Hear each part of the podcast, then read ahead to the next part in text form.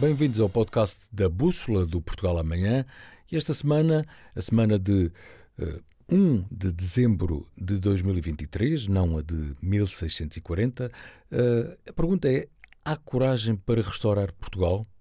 E a propósito desse tema, até porque falava-se de restauração do, do, do, país após uma invasão de 60 anos uh, do domínio uh, castelhano, do domínio filipino, uh, a pergunta é saber se o serviço militar deve voltar a ser obrigatório. E se houvesse mobilização por uma situação de emergência, de guerra, quem lutaria hoje pelo país? Ora, o 1 de dezembro uh, simboliza a coragem de lutar pela independência de uma nação e de um povo, por maior e mais forte que seja o invasor, e foi isso que, uh, em 1640, uh, aconteceu quando os conjurados e o povo aclamaram o rei Dom João IV e instituíram a dinastia de Bragança, que liderou o país até à implantação da República, e foi assim também no combate luso-britânico às tropas francesas ao serviço de Napoleão no início do século XIX. Hoje, as ameaças, nós sabemos, são diferentes, mas os conceitos de soberania, de defesa, de segurança, devem ser levados a sério, porque eles são muito mais do que palavras proferidas na televisão por militares ou especialistas em política internacional a propósito da invasão russa à Ucrânia, há quase dois anos, é preciso lembrar, ou do conflito israelo-palestiniano em Gaza.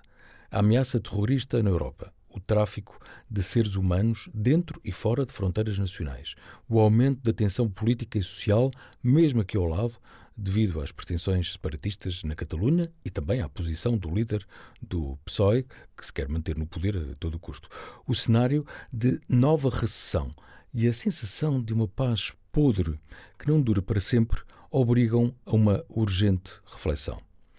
Portugal possui um dispositivo militar profissional, é certo, que necessita de reforço de meios, já agora, mas num cenário de conflito na Europa e de necessidade de mobilização civil, o Estado e a sociedade estariam preparados para acolher nos quartéis, muitos deles ao abandono pelo país, milhares de homens e de mulheres e treinar civis para a guerra?